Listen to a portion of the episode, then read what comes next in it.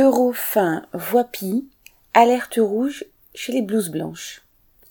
Au laboratoire d'analyse alimentaire Eurofin de Voipy en Moselle, une vingtaine de salariés sur une centaine ont débrayé le 23 et 29 juin, paralysant une partie de la production. Ils dénonçaient leurs conditions de travail indignes, les bas salaires et ont exigé de se faire entendre. Eurofin n'est pas une petite entreprise. Il comprend 900 laboratoires dans 61 pays et a réalisé près de 7 milliards d'euros de chiffre d'affaires en 2022. Le site de Voipy est spécialisé dans l'analyse chimique et microbiologique d'échantillons en provenance de l'industrie agroalimentaire. Il s'agit concrètement de vérifier que ces produits sont propres à la consommation. On s'attendrait naturellement à ce qu'un tel établissement soit géré avec une certaine rigueur.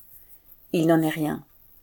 Les locaux, qui voient passer des milliers d'échantillons alimentaires par jour, sont laissés dans un état d'insalubrité déplorable. Le service d'entretien a été réduit comme peau de chagrin dans une tentative irresponsable de faire des économies. La propreté du laboratoire est sacrifiée au profit de la rentabilité, si chère aux actionnaires.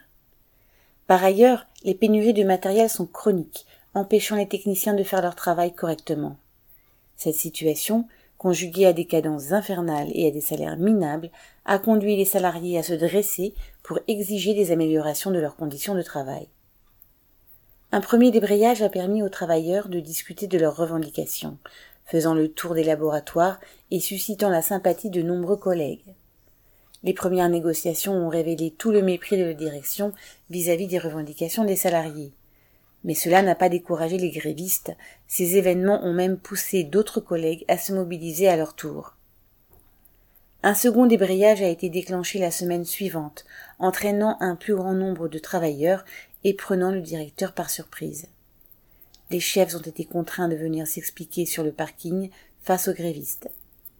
La direction avait effectué des analyses censées attester de la propreté du laboratoire. Elles ont été démenties par des relevés effectués par les grévistes eux-mêmes, démontrant l'état de contamination scandaleux du site et le risque sanitaire encouru par les salariés. La détermination des grévistes a contraint la direction à négocier, il reste à voir ce qu'il en sortira. Correspondant LO.